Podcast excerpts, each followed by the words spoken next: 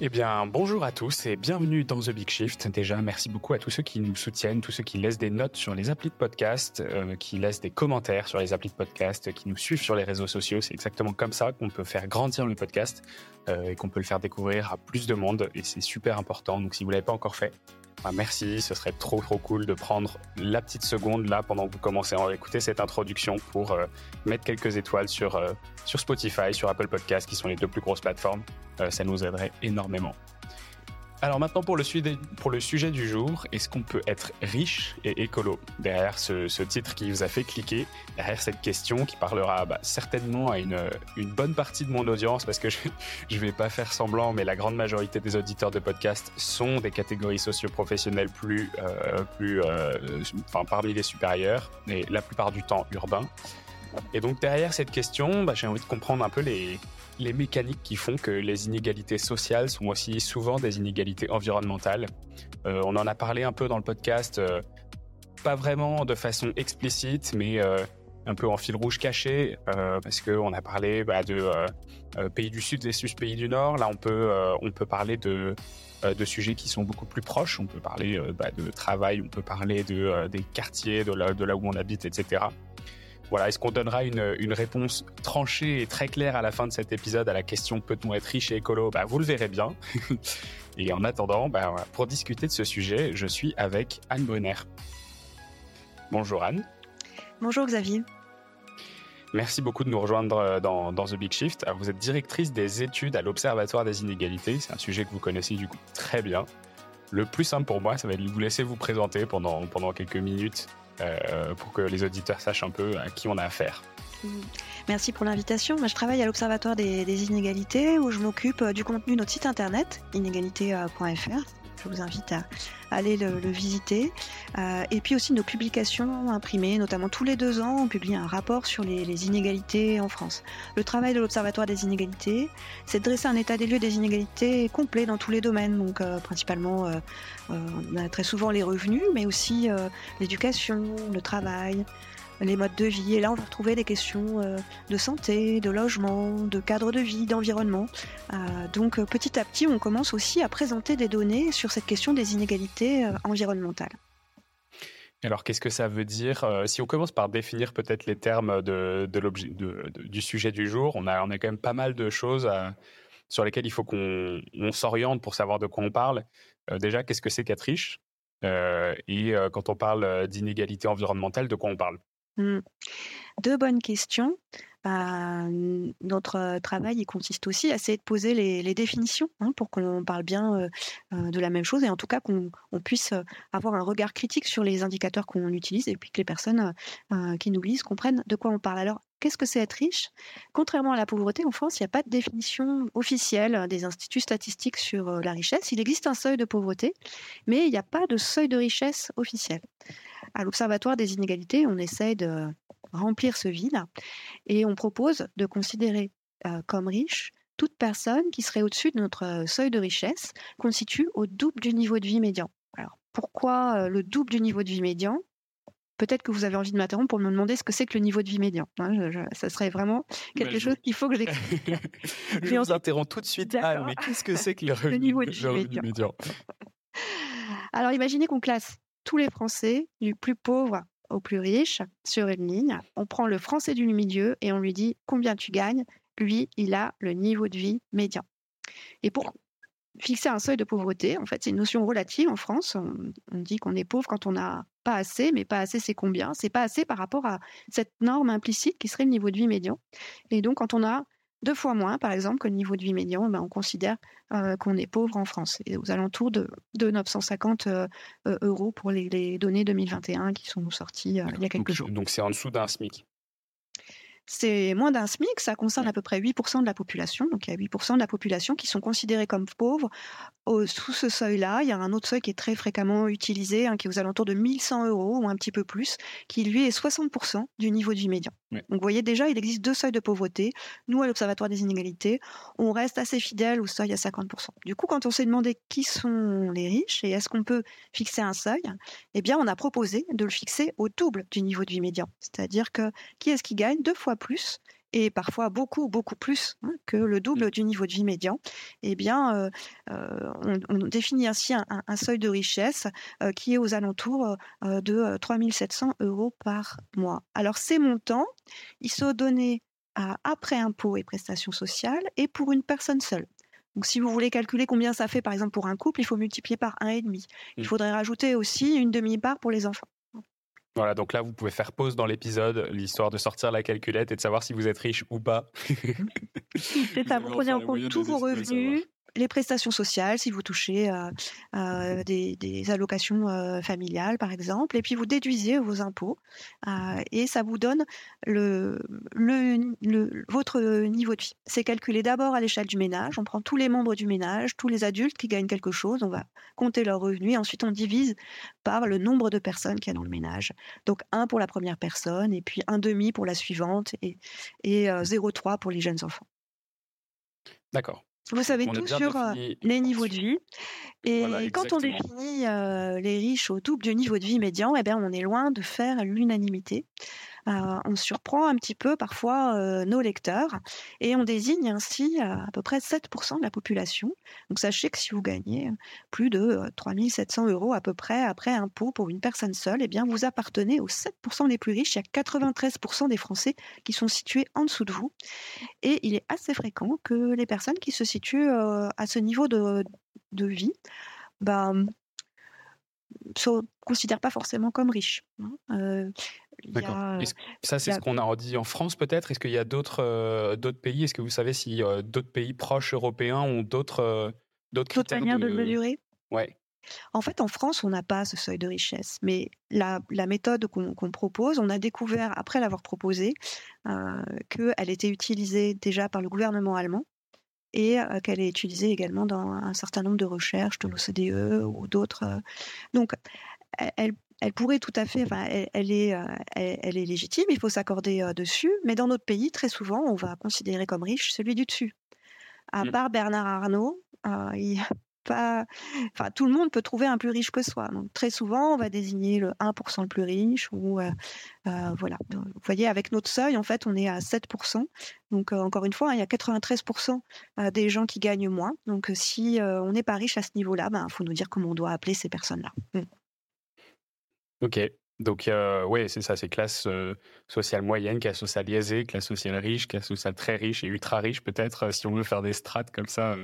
oui, on peut faire des découpages, on, les propose aussi. On propose aussi hein, de considérer qu'on peut être aisé sans être dans ces 7%, hein, aisé et pas encore au seuil de, de richesse, quand on gagne, par exemple, 30% de plus, jusqu'à 30% de plus que. que euh, ou quand on appartient plus précisément, hein, pardon, mmh. euh, euh, aux 30% les plus riches. Mais, mais voilà, si on parle de riches aujourd'hui, ben c'est ça que, que j'aurais en tête, mais même s'il va m'arriver, parce que étant donné que l'INSEE ne fixe pas ce seuil, on a relativement peu de données. Hein. c'est nous qui faisons des mmh. estimations sur le nombre de personnes que ça, ça concerne, etc.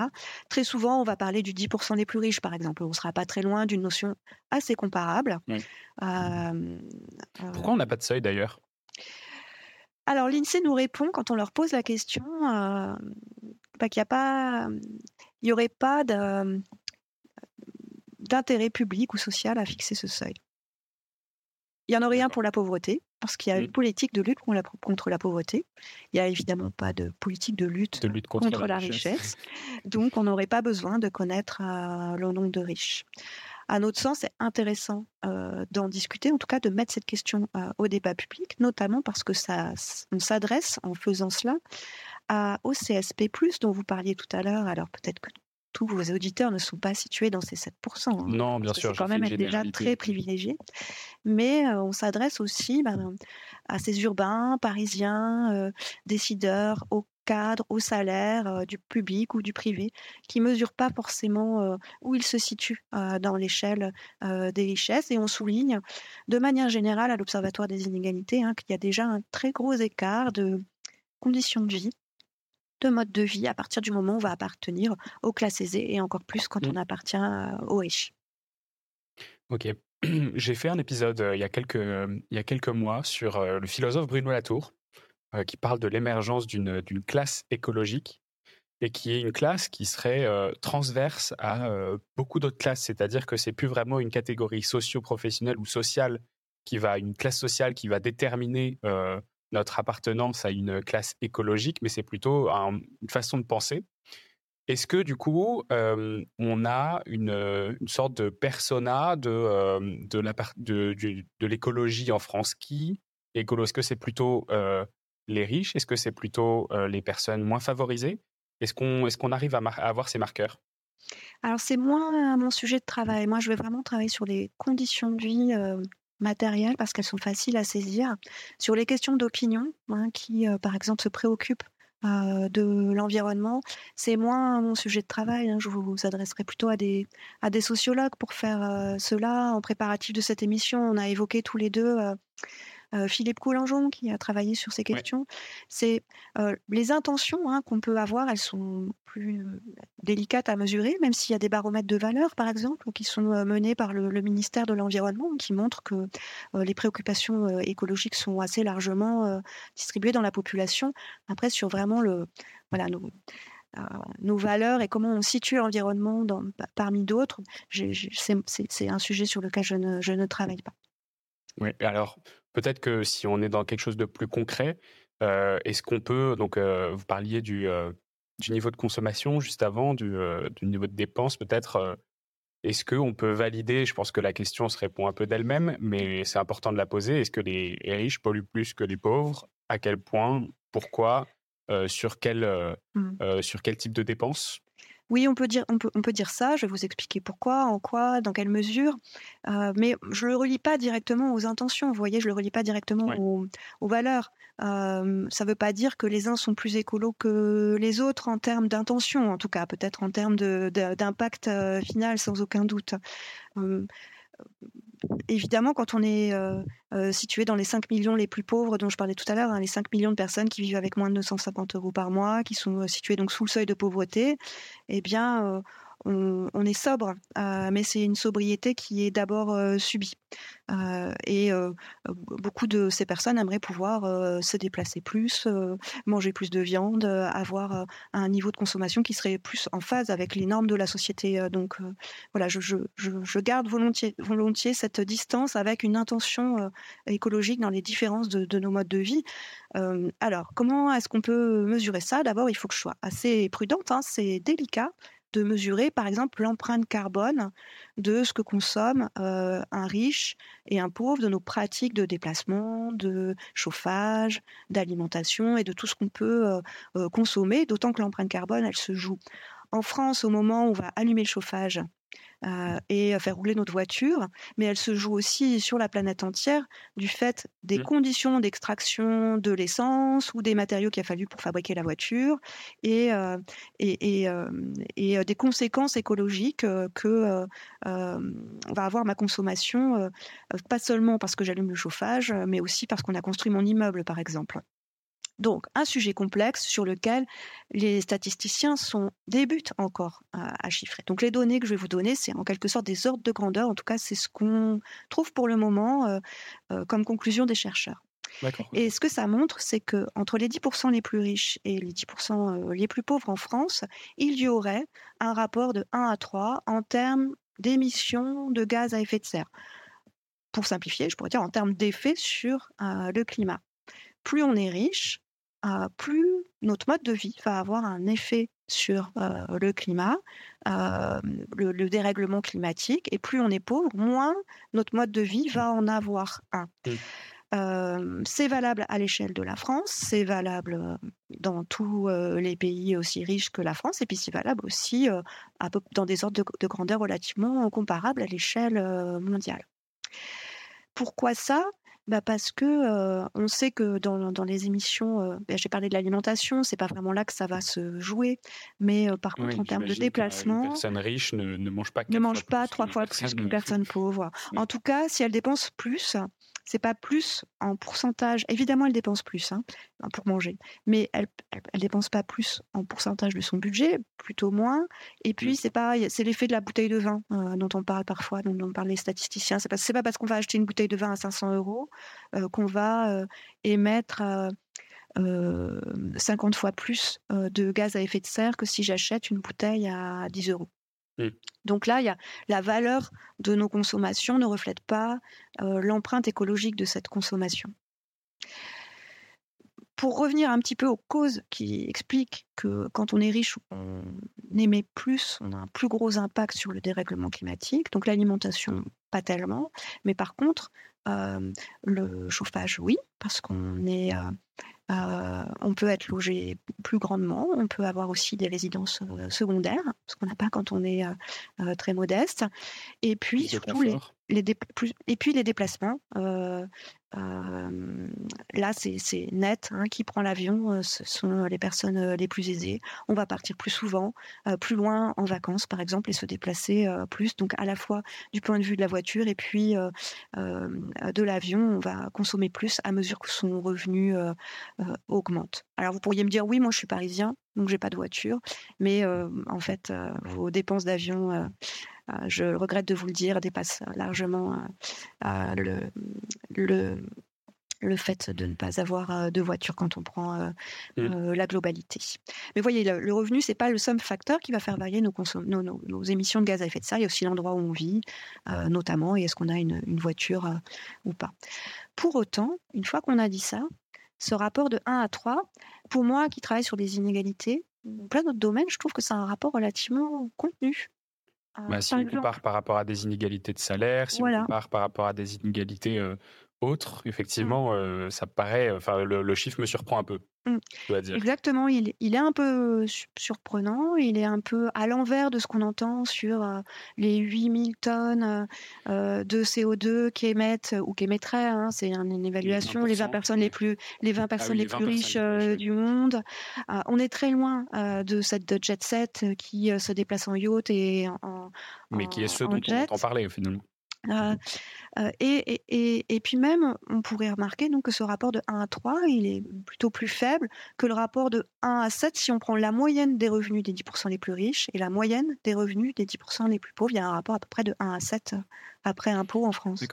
Donc ça veut dire que là, si, on, si on, résume avant de revenir, mais c'est pas proportionnel à nos revenus. Ouais, c'est ça. Ça veut dire que si, si je résume, ça veut dire qu'effectivement on, on, ne consomme pas forcément beaucoup plus. En tout cas, il y a une sorte de d'asymptote euh, entre les deux euh, entre les deux valeurs. C'est-à-dire que plus on plus on a un revenu qui grandit ça ne veut pas forcément dire que notre empreinte carbone grandit de façon euh, mmh. extra extrapolée par rapport à mmh. ces par rapport je ne sais pas s'il y a une asymptote parce que vous voyez les milliardaires ils peuvent prendre des jets et lui encore plus.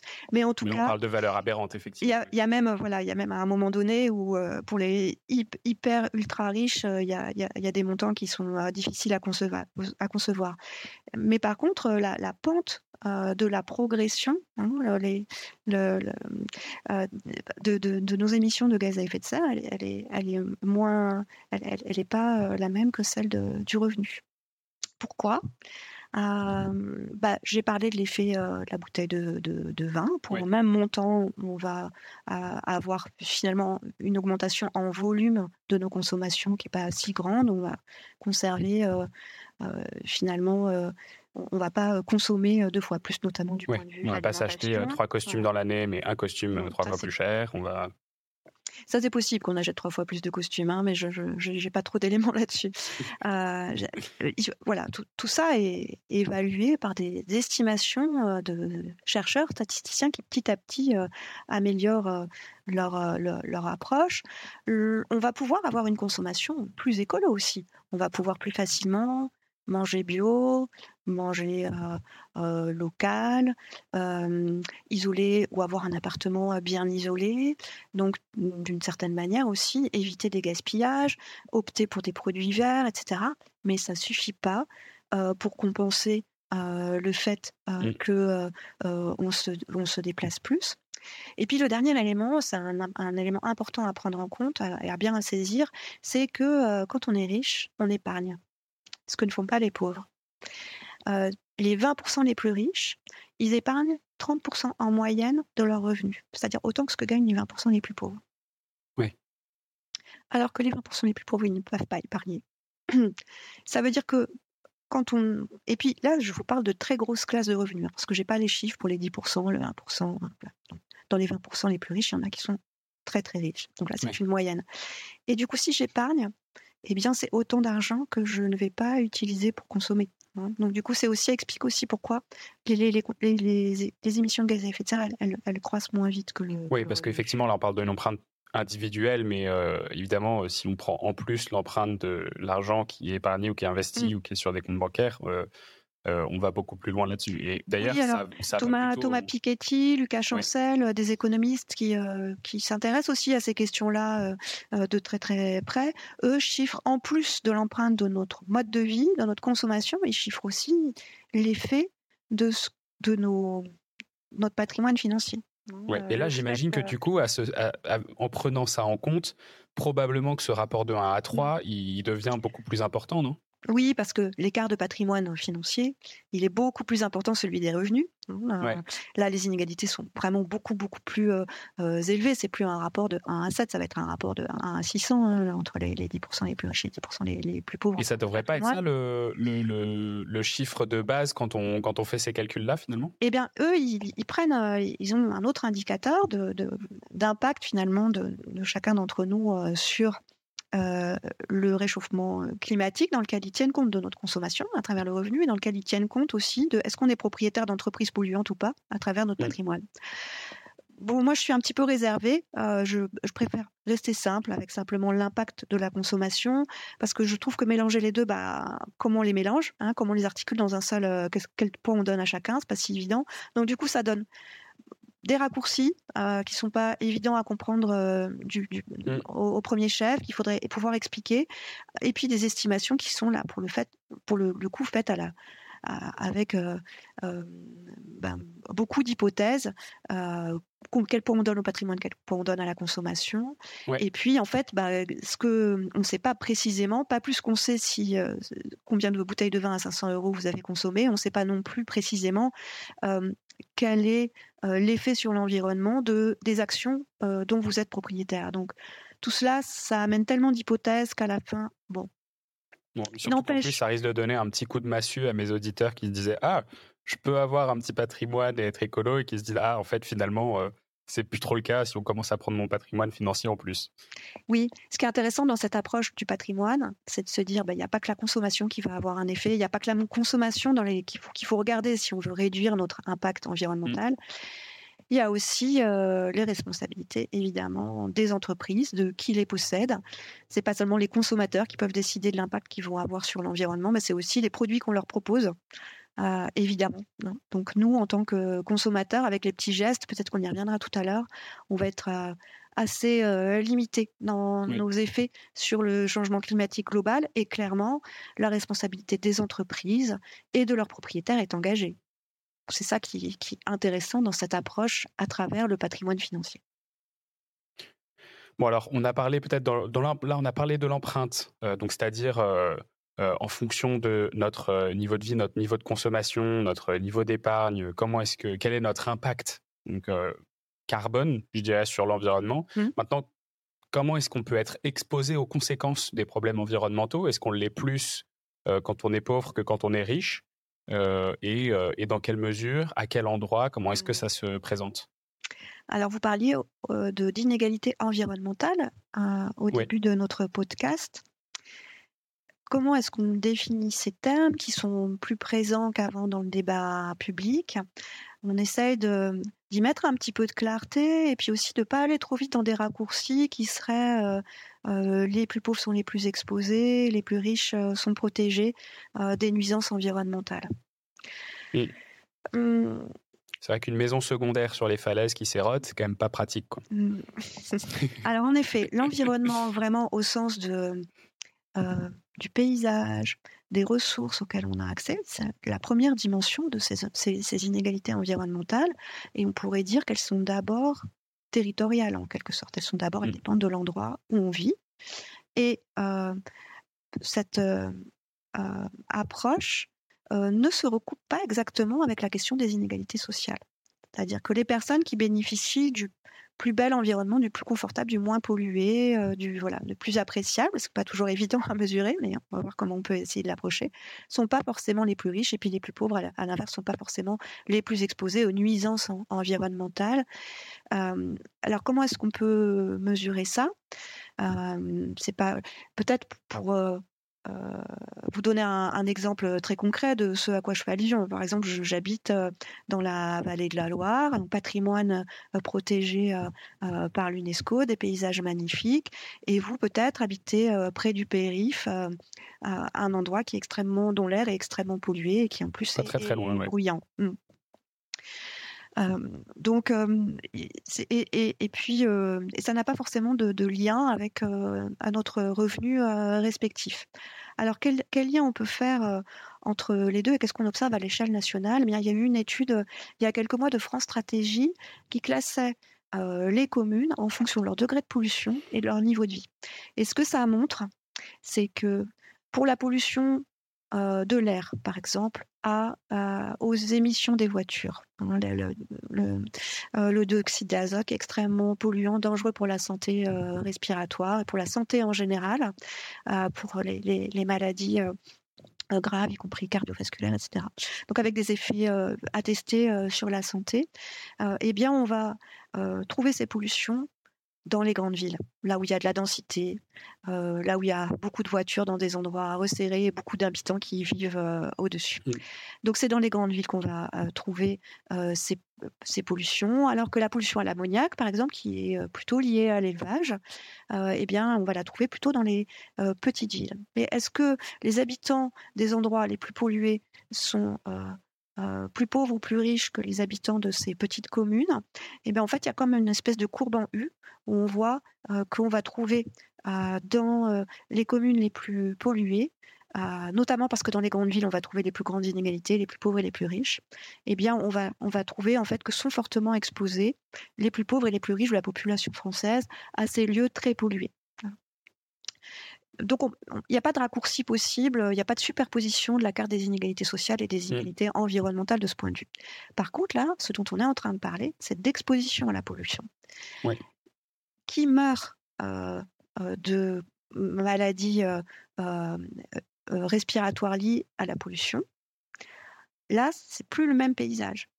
Selon votre appartenance sociale, vous allez pouvoir vous protéger du bruit avec un double vitrage, je regarde ma fenêtre.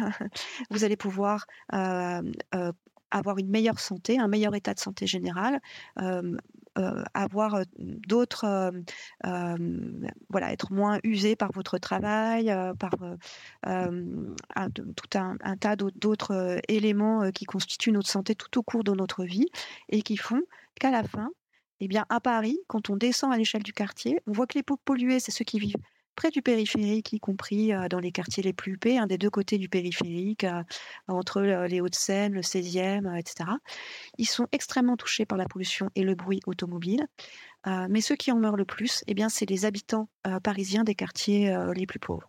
Parce que eux, ils sont pas, ils peuvent être très exposés s'ils vivent près du, du périph' aussi, mais surtout ils sont plus vulnérables à ces pollutions.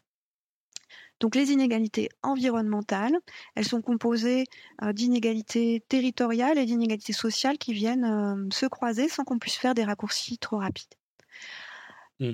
Il n'y a pas que la pollution de l'air ou le bruit euh, de l'air ambiant, je veux dire, du fait de la voiture ou du fait, voilà. Il y a aussi des pollutions au travail. Et là, par contre, il n'y a pas photo ceux qui sont les plus exposés aux pollutions au travail, eh bien, ce ne sont pas les cadres de vos CSP+, que vous mentionniez tout à l'heure, ce sont clairement les ouvriers. Je peux essayer de vous donner quelques, quelques chiffres. Bah ouais, avec plaisir. Alors, je peux essayer de vous donner quelques chiffres. Hein. La première exposition aux pollutions, c'est vraiment dans le travail qu'on va la retrouver. il y a deux tiers des ouvriers qui sont exposés dans leur travail à, à, la poussière ou à des fumées contre 9% des cadres. Ce sont des données du ministère du Travail. Il y a 30% des ouvriers qualifiés c'est le cas en agriculture, mais aussi beaucoup dans le bâtiment, la construction, qui sont exposés à des produits cancérogènes au travail, alors que ça ne concerne que 2% des cadres. Des cadres. Vous voyez un, rapport de 1 à 15 entre les deux. Et puis, on pourrait parler aussi du bruit au travail. Ça concerne 32% des ouvriers et seulement 6% des cadres c'est du déclaratif, mais tout de même, la question qui est posée, c'est euh, je ne peux pas entendre une personne à deux ou trois mètres euh, sans élever la voix. Donc, euh, ça indique une fatigue et un effet qui va se ressentir sur l'ensemble de la santé, qui, est tout à fait majeur. Et, puis, il y, a, donc je parlais des, inégalités de conditions de travail. J'aimerais aussi y ajouter les inégalités de conditions de logement. En ville, on a plus de bruit qu'à la campagne. Mmh. Mais euh, lorsqu'on habite euh, dans un logement, dans des quartiers pauvres, par exemple, on est aussi plus exposé au bruit, alors au bruit de l'immeuble, au bruit alentour. Et ça, on peut le mesurer également. Hein, qui, qui se plaint du bruit dans son dans son logement, et bien parmi les plus modestes, il y a 24% euh, des, personnes qui souffrent du bruit euh, au quotidien, soit des bruits des voisins, euh, soit des bruits de la rue, alors que ça concerne seulement, mais tout de même, 12% hein, des, des plus aisés. et puis, si on regarde, là, c'est des, des, tranches de 20%, à nouveau, elles sont trop grandes. Hein. Si on regarde seulement les ménages pauvres, ceux qui vivent sous le seuil de pauvreté, alors là, la part de ceux qui se plaignent du bruit, elle, elle monte à 33%. Et puis ceux qui sont logés avec des enfants, ils sont souvent encore moins bien logés. Parmi les ménages pauvres, là, la part, elle monte à 36%. Donc là, on, va constater un lien euh, direct entre le revenu et euh, les conditions de vie et du coup l'exposition à des facteurs environnementaux euh, qui vont avoir un effet sur la santé des, personnes à travers le travail, le cadre quotidien, notamment le bruit, le froid, l'humidité. Super intéressant. Je pense que du coup, là, avec tout ça, on, voit bien, bon, on ne peut pas identifier qui est écolo en fonction d'un niveau de vie, en fonction d'un niveau de consommation. En revanche, on peut identifier bah, qui a le plus d'impact euh, en fonction de ce niveau de vie ou qui en subit le plus les conséquences. Mmh. Euh, avec ce qu'on a dit, est-ce que ça veut dire que euh, les efforts publics pour, pour modifier ça, pour qu'il y ait un peu plus d'égalité face aux défis environnementaux, euh, doivent être portés par ceux qui ont le plus d'impact, c'est-à-dire par les riches. Et encore, vous aviez dit qu'il y avait quand même un certain nombre d'impacts qui étaient subis par les riches, euh, par les plus riches. Euh, comment est-ce qu'on fait mmh. pour, pour modifier cette balance égalitaire? Mmh. ben, C'est vrai que quand il y a une certaine logique à dire, d'un côté les riches polluent plus, de l'autre ils subissent moins les effets de certaines pollutions. Du coup, si on applique la logique pollueur-payeur, ben, c'est aux riches de faire les efforts.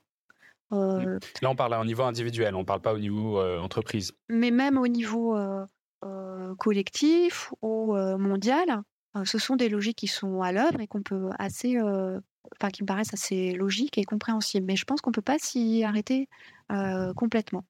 C'est des logiques qui euh, qui, à mon sens, ont l'intérêt d'être euh, efficaces. Par exemple, si on essaie de contraindre euh, les plus riches à revoir leur mode de consommation, à limiter leurs déplacements en avion ou à rendre leurs déplacements moins polluants, ils ont des marges de manœuvre, ils peuvent renoncer à certaines de leurs pratiques spécifiques très polluantes sans que ça leur coûte finalement euh, beaucoup parce que ce sont des pratiques de luxe, euh, ostentatoires ou euh, voilà, qui ne sont mmh. pas indispensables pour vivre. La preuve en est que la plupart des gens ne les, ne les ont pas.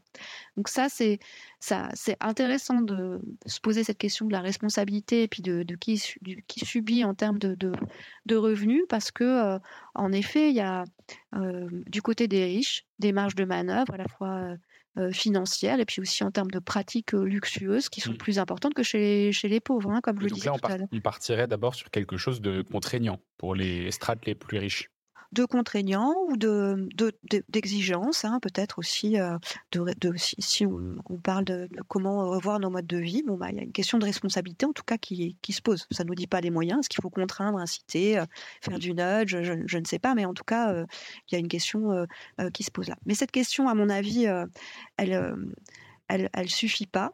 pour plusieurs raisons que je voudrais essayer de, d'expliquer maintenant pointer les plus riches en matière de responsabilité environnementale et leur demander les efforts qui soient individuels, de consommation ou collectifs à travers le financement des investissements, etc., ou les contraintes qu'on va faire peser, eh ben, ça a plusieurs limites, ce raisonnement.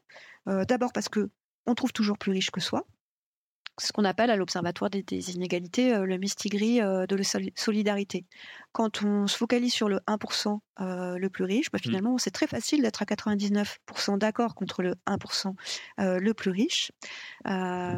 mais ça, c'est une manière de se dédouaner de sa responsabilité, peut-être de personnes aisées, de cadres, de voilà. on n'appartient pas aux 1% les plus riches, bah, c'est aux riches de, c'est aux riches de payer.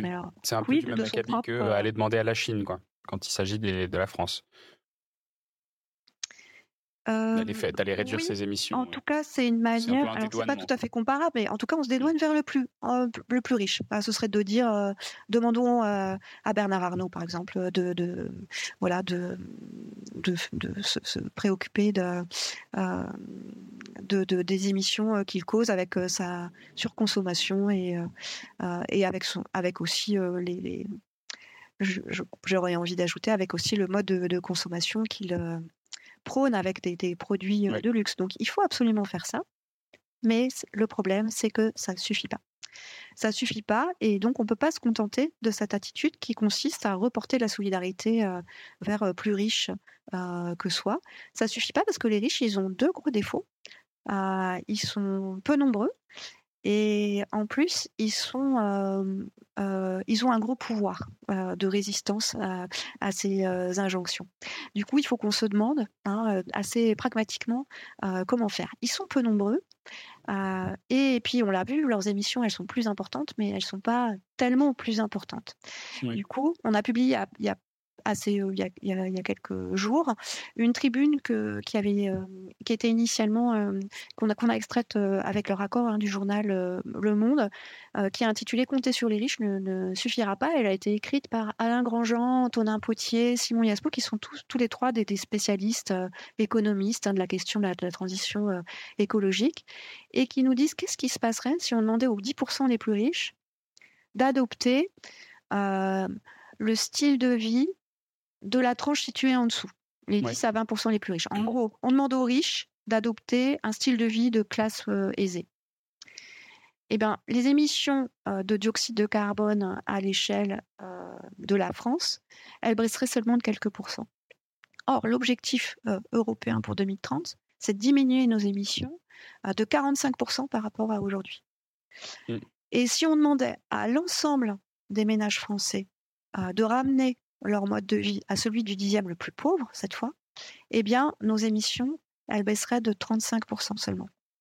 Donc là, c'est assez terrifiant hein, quand on s'est dit ça. Donc ça veut dire même les riches vers la classe pauvre. C'est pas la classe d'en dessous. Si on était tous pauvres et qu'on vivait tous comme le dixième le plus pauvre, celui qui est le plus sobre en France, pas parce qu'il l'a choisi, mais parce qu'il peut pas faire autrement.